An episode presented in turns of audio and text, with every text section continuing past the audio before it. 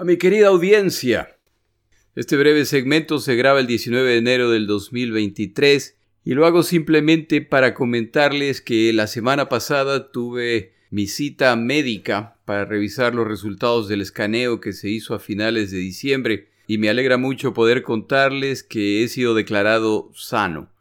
El cáncer ya no está ahí, no hay necesidad de medicación adicional o de radiación, es decir, el tema está cerrado, lo que por supuesto viene con muchísima felicidad, con mucha alegría, no solamente por tener ese resultado, sino porque ya para este momento prácticamente han desaparecido los estragos resultados del tratamiento, ya desaparece el cansancio, ya regresé a trabajar desde la oficina, lo que para mí era muy importante, ya que volver a la oficina, volver a la actividad anterior, significa que una etapa ha terminado.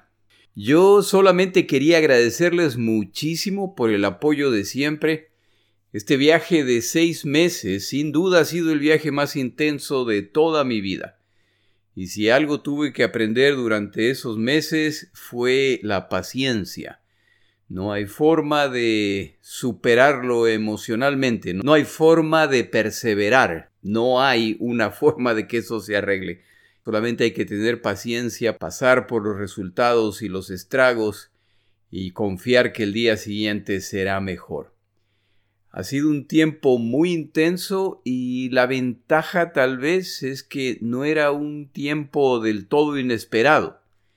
Antes de que yo tuviera mi diagnóstico de cáncer, yo ya sabía que las cosas no estaban bien debido a los síntomas que tenía y que se iban complicando. Entre esos, yo creo que nadie lo notó, o a lo mejor ahora sí, si los escucha nuevamente, pero los últimos episodios antes de mi diagnóstico ya se me complicaba grabarlos porque entre tantos síntomas uno era una tos que de repente me venía venía y se iba sin mayor coherencia, lo que hacía que los episodios que yo grababa me tomaran muchísimo tiempo y requerían muchísima edición debido a todas las interrupciones. Es decir, cuando ya me dieron el diagnóstico, eso no fue una novedad. Es más, el día que me lo dieron fuimos mi esposa y yo a la cita.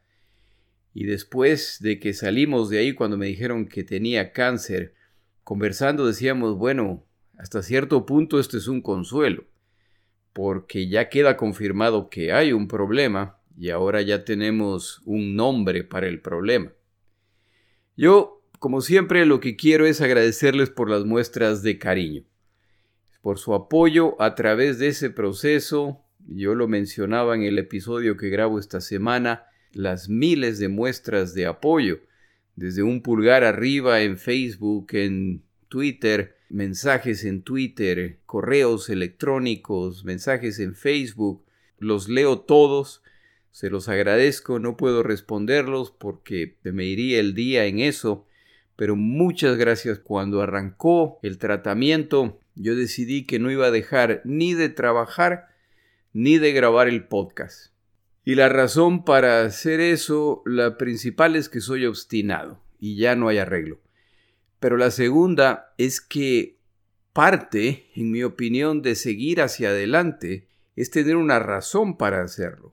Y el trabajo, el continuar trabajando, el continuar grabando el podcast, eran esas evidencias de que hay que seguir.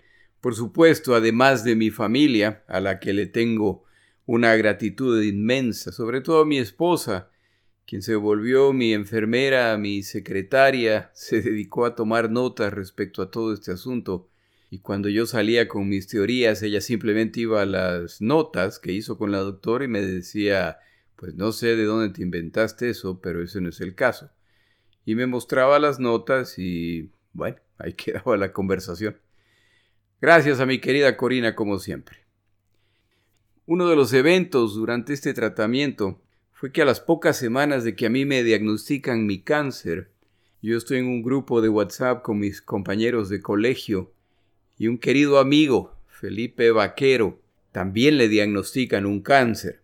El cáncer de él de distinto tipo del mío y un cáncer muy agresivo. Y bueno, esta coincidencia hace que Felipe y yo nos pongamos más en contacto y que podamos conversar y apoyarnos durante este proceso.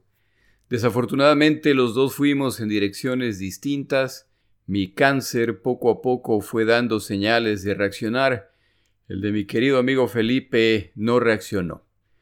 Y así fuimos avanzando, acompañándonos con una llamada de vez en cuando, con un mensaje de vez en cuando para animarnos mutuamente. Y yo tuve la oportunidad de hablar con mi amigo y él se mostraba como ese padre, como ese esposo, como ese compañero que siente que la vida se le va y que va tomando las previsiones para apoyar a los suyos.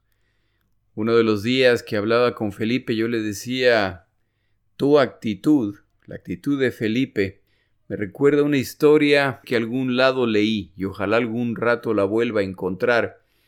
Y era la frase de un oficial, el cual está en una operación, no recuerdo si era el día de o qué día o qué operación, y justo les toca la playa que está fuertemente defendida, y están atrapados, no pueden avanzar, y las cosas se ven muy mal. Y en cierto momento alguien lo último que le escuchó a este hombre fue decir, si no puedo llevar este grupo hacia la victoria, al menos puedo mostrarles cómo muere un oficial. Se lanzó al ataque y fue lo último que se le escuchó decir. A inicios de este año, mi amigo Felipe murió. Él esperaba poder llegar hasta marzo, el matrimonio de su hija. No pudo ser, pero el hombre se va como un combatiente, hasta el final de su vida intentando hacer lo mejor por su familia, luchar, dejar un buen ejemplo. Yo en particular le mando un inmenso abrazo a la familia de Felipe y decirles que su padre, que su esposo, que su hijo, que su hermano fue un ejemplo para mí, que me ayudó a continuar, que me animó, que compartimos experiencias y de vez en cuando, ¿por qué no?, nos reímos un poco recordando cosas de hace muchos años. A la familia de mi amigo querido, un abrazo y que nuestro querido Felipe descanse en paz.